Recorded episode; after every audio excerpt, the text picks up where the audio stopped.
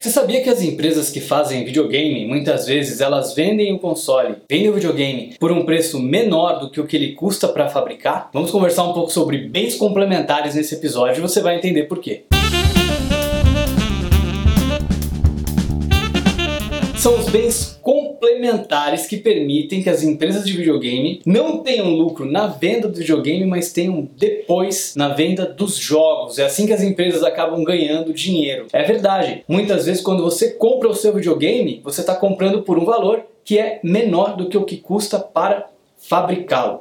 Porém, depois ao vender os jogos, que são bens complementares, é que as empresas realmente têm o seu lucro. Isso é uma prática muito comum, até para você pensar e refletir sobre a sua empresa também. Que tipos de bens complementares você pode vender junto com o seu produto principal. Quer ver um outro exemplo? Pensa nas impressoras a jato de tinta. As impressoras muitas vezes são mais baratas do que a própria tinta, ou muitas vezes metade do preço da tinta. Só que a impressora você compra uma única vez e a tinta você está sempre comprando, sempre trocando. Da mesma maneira, as empresas que fabricam as impressoras muitas vezes vendem a impressora no preço de custo ou até abaixo do preço de custo também. Porque depois elas vão acabar tendo lucro quando você comprar continuamente esses jatos de tinta para poder utilizar junto com a sua impressora. A mesma coisa acontece, por exemplo, quando você compra giletes que tem as lâminas que são substituíveis, né? Na verdade, Gillette é o nome da marca, mas quando você compra aquele aparelho para se barbear, muitas vezes também o valor dele é subsidiado porque você precisa depois comprar uma série de lâminas e aí a lâmina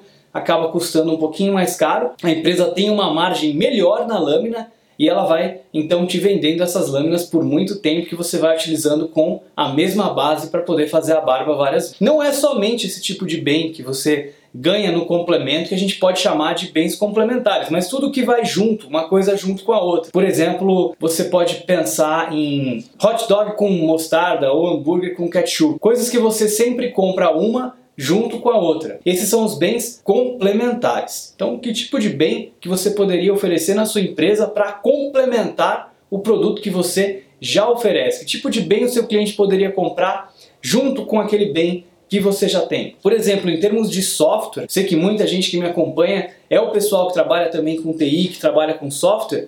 Muitas vezes você tem pedaços de software que são complementares, você oferece um plano básico. Hoje em dia é muito comum, por exemplo, tem empresas que até fazem uma parte do software ser totalmente gratuita, mas aí ele vai oferecendo outras partes com mais funcionalidade que você paga para poder utilizar é justamente no complemento que ele ganha também. De certa maneira, se a gente pensar em termos do Facebook, o Facebook oferece uma plataforma para compartilhamento de conteúdo, a mídia social, mas ele acaba ganhando dinheiro com algumas funcionalidades que você pode ou não utilizar, complementares para fazer anúncios lá no Facebook também. Pensa um pouco sobre isso, faz uma reflexão.